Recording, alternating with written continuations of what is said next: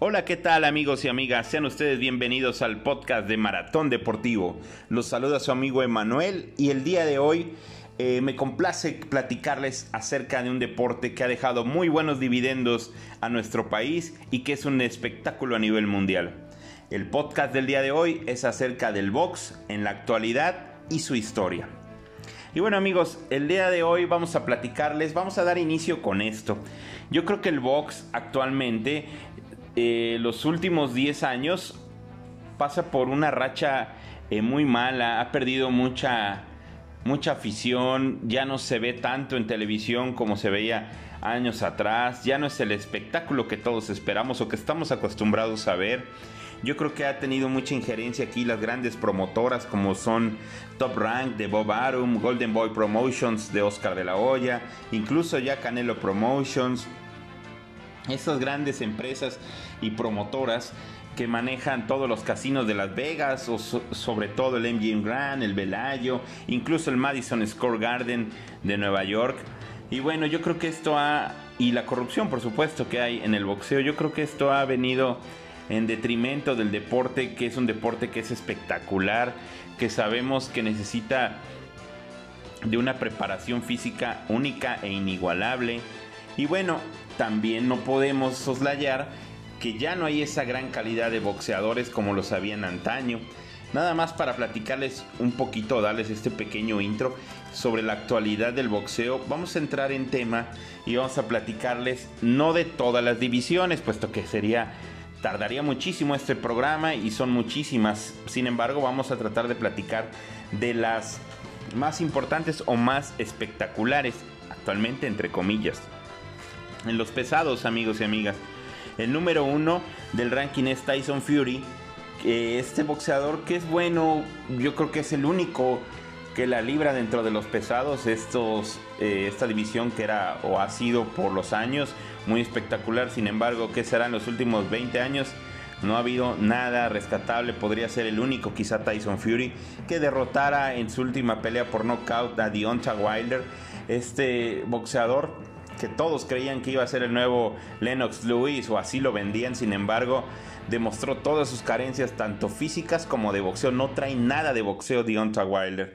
Bueno, el segundo lugar, el segundo puesto del ranking lo ocupa el británico Anthony Joshua, este boxeador que en lo personal también no me agrada para nada. El único que tiene es un jab y bastante largo, puesto que su alcance así lo es. Y que derrotar al mexicano Andy Ruiz, que ya lo había derrotado Andy a él un año antes en una gran pelea, en una exhibición que sorprendió a propios y extraños con la gran actuación del mexicano. Este mexicano que por cierto es cuarto del ranking en pesados, que, que se ha venido abajo, que la fama le ha pegado mucho como a muchos boxeadores, y no solo de México, sino de todo el mundo.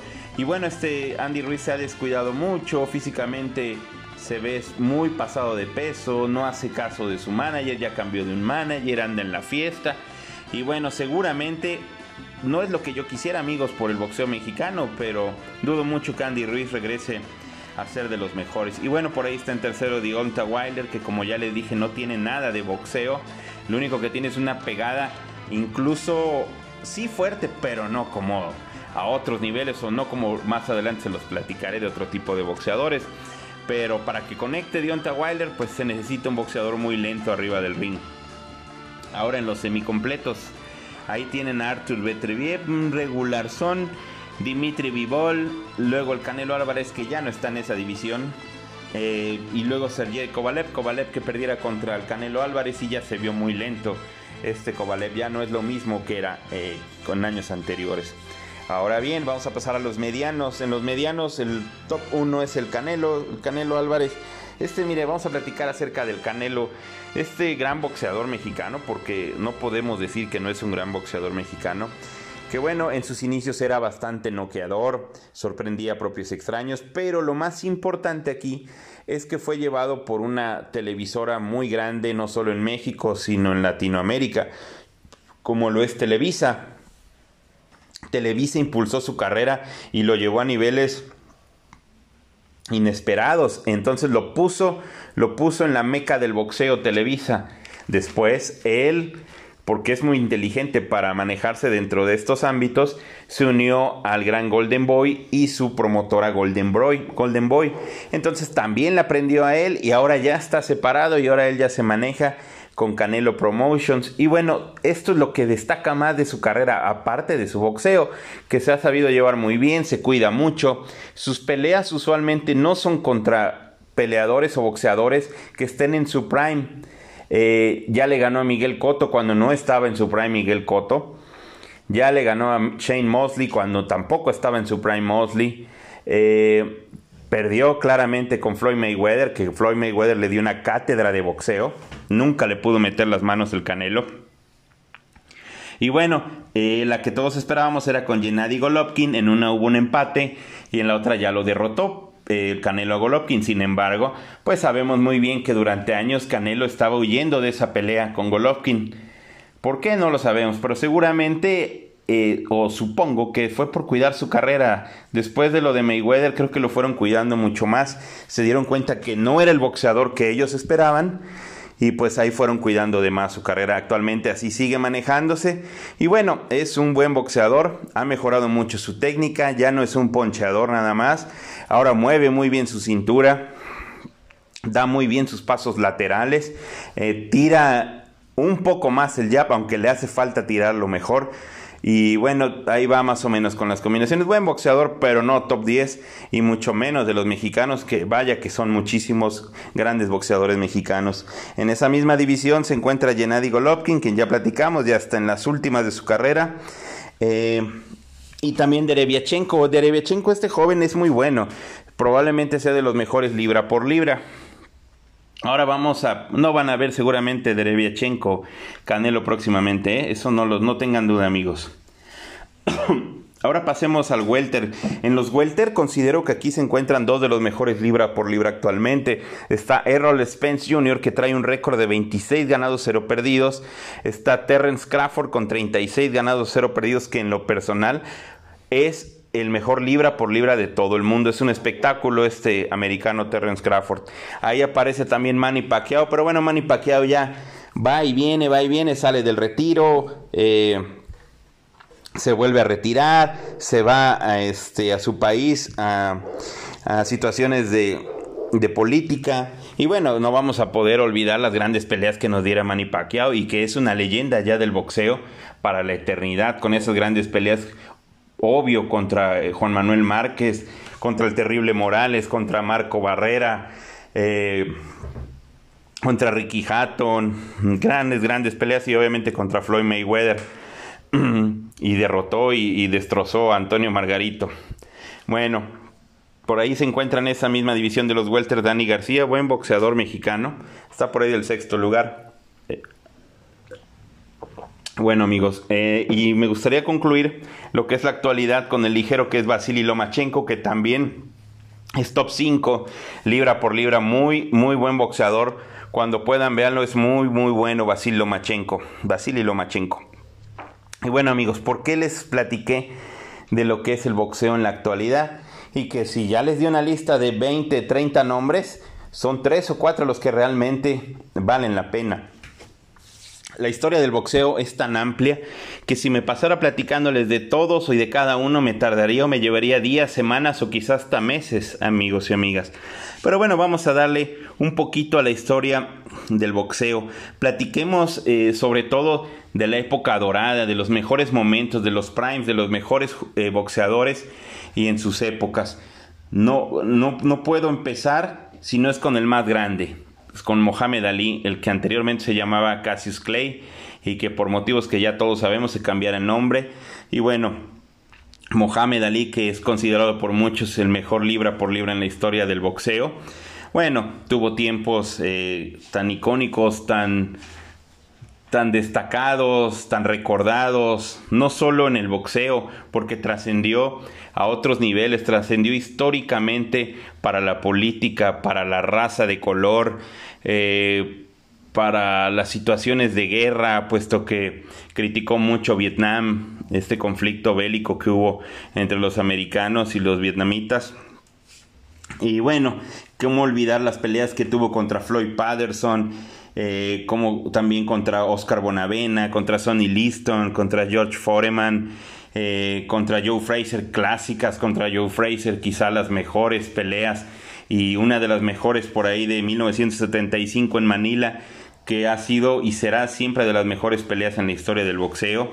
Y que bueno ya al final eh, perdiera con Larry Holmes lamentable la manera en que pierde ya tenía principios de su de su Parkinson este, esta enfermedad que lo llevó a la muerte y que bueno, fue lamentable. Eh, lo único rescatable ya cuando tuvo su enfermedad fue que pudo encender el, el, pebetero olímpico en los Juegos Olímpicos de Atlanta 96, un momento que se queda en nuestros corazones y de todos los que nos, nos gusta el deporte a nivel mundial. Y bueno, como ya les dije varios nombres de estos pesados en ese tiempo, en esa época de oro de los pesados, pues obviamente no podemos olvidar también al gran Ken Norton, que peleara en tres ocasiones contra Mohamed Ali y que en una de ellas eh, le fracturara la mandíbula al gran Ali. Dos ganó eh, Mohamed Ali y una eh, Ken Norton, o fue empate si no mal recuerdo. Floyd Patterson era bueno, Bonavena ni se diga. George Foreman una pegada que daba miedo, amigos y amigas. Y bueno, antes de ellos estuvo el gran bombardero café, Joey Lewis, este boxeador icónico también para la raza negra que después de la Segunda Guerra Mundial y cuando estaba el racismo eh, bastante fuerte en los Estados Unidos, dio la cara por, eh, por, por la raza de color y, y, derrotó a Max Baer en una pelea que todo el pueblo americano eh, racista quería ver victorioso al, americano blanco. Sin embargo, Joe Louis sacó fuerzas de su técnica, de su boxeo, de su pegada, de su jab, que el jab lo tiraba como pocos de los pesados y lo derrotó por nocaut en el cuarto round. Y bueno, amigos, eso es lo que era el, la época dorada de los pesados que bueno, regresaron, pasaron muchísimos años hasta que por ahí de finales de los 80s y principios de los 90s regresara el gran Mike Iron Tyson, el, gran Mike Tyson, esta, eh, ¿qué les puedo decir? Esta gran leyenda del boxeo que rescató los pesos pesados, que, que hizo del pago por evento algo explosivo, algo único, algo impresionante que generaba millones y millones y millones y millones de dólares eh, junto con este gran promotor que fue Don King. Era un espectáculo ver al gran Iron Mike cómo se enfrentaba su hambre, el ese ojo de tigre que deben de tener los boxeadores, el punch que tenía que era impresionante, parecía no sé, un león arriba del ring. Increíble Mike Tyson, que lamentablemente tuviera muchos conflictos económicos por cuestiones de adicciones y sobre todo de la apuesta y del juego. ¿Cómo vamos a olvidar cuando eh, lamentablemente fue derrotado por Buster Douglas, que seguramente en esa pelea hubo pocos hubo gente que se hizo millonaria eh, conforme a las apuestas porque estaba muy por encima Mike Tyson de Buster Douglas, que con Buster Douglas ya no pasó nada con su carrera. Sin embargo, este fue sorprendió propios extraños. Mike Tyson que derrotara a muchos boxeadores, no había nadie quien le hiciera mella, los noqueaba en el segundo, tercero, cuarto round máximo, porque cabe destacar que Mike no era el gran, la persona muy alta como son en, los pesados, sin embargo tenía un punch impresionante, eh, su defensa o su guardia no era de lo mejor, pero la velocidad y la potencia con la que tiraba sus volados o sus uppers eran únicas e inigualables. En esa, en esa generación llega también Evander Holyfield, que en lo personal es de los mejores que se ha movido y un físico impresionante de los pesados, demasiado bien trabajado Evander Holyfield que derrotara en dos ocasiones a Mike Tyson. Y sobre todo no van a olvidar aquella penosa situación cuando Mike le muerde la oreja a, a Holyfield.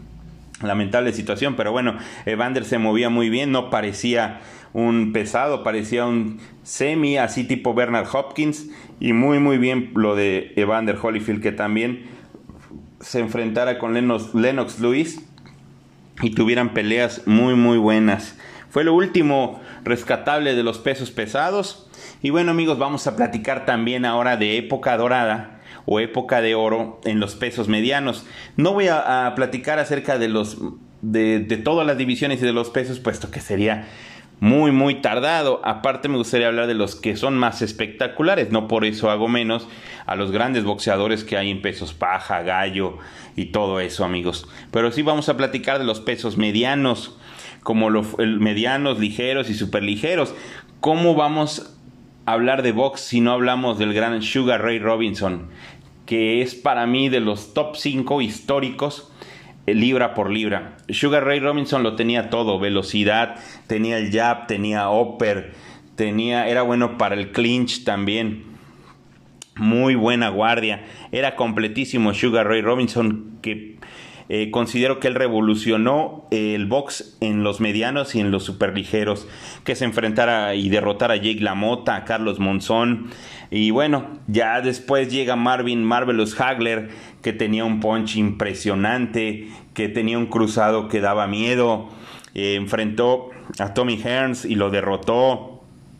Después fue derrotado ya por Sugar Ray Leonard, este también icónico boxeador que, que trascendió a nivel mundial su velocidad, su jab, su guardia, cómo se movía, parecía eh, un puma arriba del, del ring y que derrotara a Hagler, ya Hagler ya venía saliendo, cómo vamos a olvidar también al gran Tommy Hearns o ¿Qué, más les puedo decir sino de el gran Roberto Manos de Piedra Durán, este famosísimo boxeador Manos de Piedra que era un espectáculo arriba del ring y que es considerado top 10 de los libra por libra históricos, con una pegada impresionante amigos.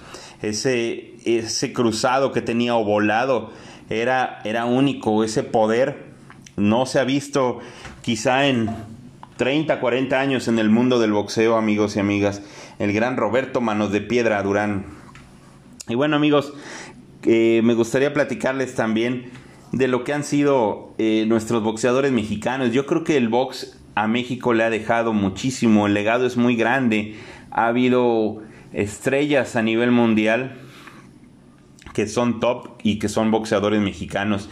Creo que vivimos una época con antelación con de los mejores de los mejores tiempos para unos deportistas mexicanos y lo fueron los boxeadores que incluso nos han dado medallas olímpicas.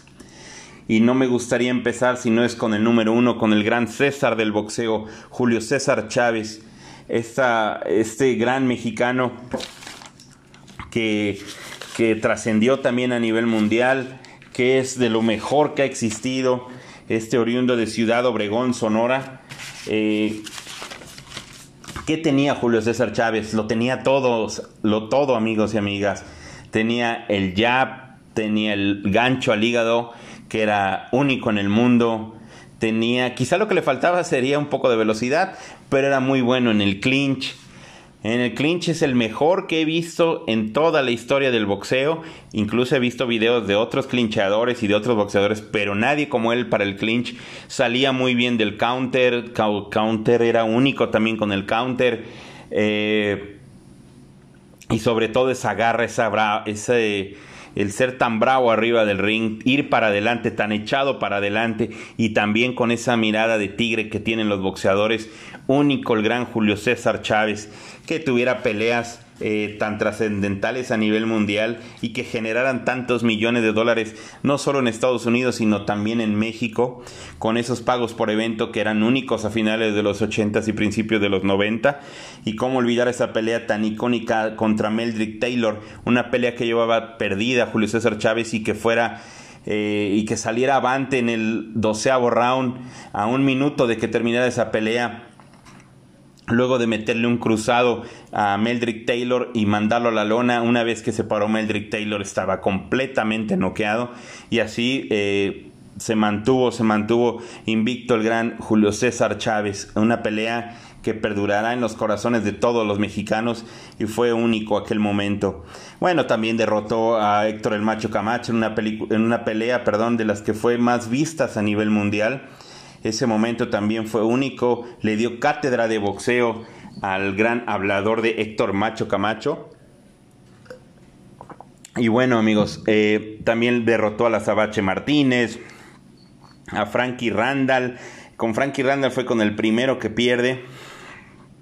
Después Eh, pierde lamentablemente ya también con Oscar de la Hoya. Me gustaría hacer aquí una acotación. Yo creo que muchos en su tiempo criticamos o juzgamos o quizá, hasta llegamos a odiar a Oscar de la Hoya, al gran Golden Boy, por haber derrotado nuestra máxima leyenda del boxeo. Sin embargo, tuvo mucha culpa Julio en enfrentar a, un joven que venía de ser campeón olímpico y que era mucho más veloz que él. Julio ya no se preparaba de la misma manera, tuvo muchos problemas de adicción a las drogas y de alcohol entonces ya no era el mismo, él ya no tenía por qué estar peleando, obviamente en lo que él platica en sus historias y su biografía tenía problemas con el narcotráfico y bueno, tenía que seguir boxeando. Lamentablemente para él, pues sufrió, sufrió ese par de derrotas contra Oscar de la Hoya. Un Oscar de la Hoya que también ha trascendido para el boxeo a nivel mundial, no solo con su box, sino también con su, con su promotora. Este Oscar que también eh, México americano y que diera grandes peleas eh, con Félix Tito Trinidad, con Floyd Mayweather, gran, gran boxeador. Y bueno, también me gustaría eh, terminar con lo de Julio César Chávez, que hay que destacar que tuvo 90 victorias y 0 derrotas, llegó a tener ese récord, es de lo mejor que ha existido a nivel mundial, único. Y cómo olvidar, cuando puedan, yo les recomiendo mucho esta pelea contra Pernell Whitaker, es una pelea que no es tan comercial, actualmente o no es de lo que más se venda de sus grandes hazañas, pero es una pelea técnicamente única. Si pueden, véanla, está en YouTube completa. Chávez contra Whitaker, la primera. Y bueno amigos, bueno creo que no nada más fue solo una, ya no, ya no se pudieron enfrentar en otra ocasión, si no mal recuerdo, déjenme checar ese dato. Perdón amigos. Y bueno, Vamos a seguir platicando a, grandes rasgos, puesto que les digo, si no, no terminaría yo con tantos grandes boxeadores mexicanos. Pero bueno, me gustaría también mencionar al gran Púas Olivares, también está en ese top 10 el Púas Olivares, Salvador Sánchez, este finado boxeador que lamentablemente perdiera la vida tan joven pero que sin embargo diera un espectáculo en aquella pelea donde va y derrota en su propia casa al gran boxeador Gulfredo Gómez. Este Salvador Sánchez, el gran Sal Sánchez, que todos creíamos que iba a ser eh, el mejor libra por libra del mundo. Era muy veloz, era muy echado para adelante. Era en el intercambio, era único, ¿eh? Era único en el intercambio el gran Sal Sánchez. Eh, ¿Cómo podemos soslayar al gran dinamita Márquez, Juan Manuel Márquez, de los boxeadores técnicos mexicanos? mejores que ha existido en la historia. Por supuesto, la técnica y la manera de tirar combinaciones de Juanma son únicas, así como el counter de Juan Manuel Márquez es letal, sino que le pregunten a Manny Pacquiao en la cuarta pelea en la cual sale brutalmente noqueado después de un counter. Gran, gran boxeador Juan Manuel Márquez. También está por ahí Marco Antonio Barrera, que tuviera grandes peleas con Juanma y sobre todo con el gran Eric el Terrible Morales, este gran boxeador súper veloz en su prime y que venciera eh, a Manny Pacquiao. Sin embargo, ya después Manny lo destrozó al Terrible, pero bueno, el Terrible en su tiempo era era alguien muy bragado arriba del ring, gran, gran boxeador. Y bueno, también platiquemos acerca de Ricardo El Finito López, este boxeador que actualmente es comentarista y muy buen analista. ¿Cómo no va a ser muy buen analista si fue como boxeador la perfección? Se retiró invicto, eh, fue campeón en cuatro, para los cuatro órganos del boxeo. Eh, era técnicamente era exquisito, tenía jab, tenía upper, tenía cruzado, tenía muy buena guardia, era intocable prácticamente el finito López. Por ahí también aparece Carlos Zárate, Carlos Zárate que era noqueador, que también daba miedo, eh, que se enfrentara con Wilfredo Gómez, con Lupe Pintor y que derrotara a Daniel Zaragoza. Y bueno, también el gran ratón Macías, que fue de lo primero de los boxeadores mexicanos, eh, aquel tan conocido y de los primeros famosos boxeadores y con su frase esa única que es se lo debo todo a mi manager y a la Virgencita de Guadalupe, aquella frase que quedara eh, para siempre. Y bueno amigos, también no podemos olvidar a grandes referees. Bueno, vamos a citar uno, el gran Joe Cortés, que todos conocemos por la leyenda que, que se giró alrededor de él por, por la situación de Julio César Chávez. Y bueno amigos, así concluimos este podcast.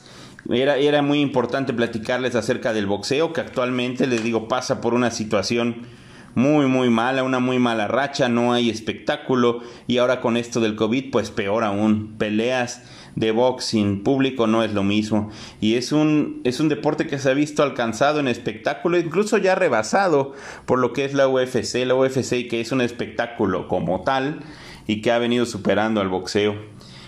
Y bueno les aprovecho para mandar un saludo a todos los fans del boxeo y estaremos pendiente con otros podcasts. Que tengan muy buena noche. Hasta luego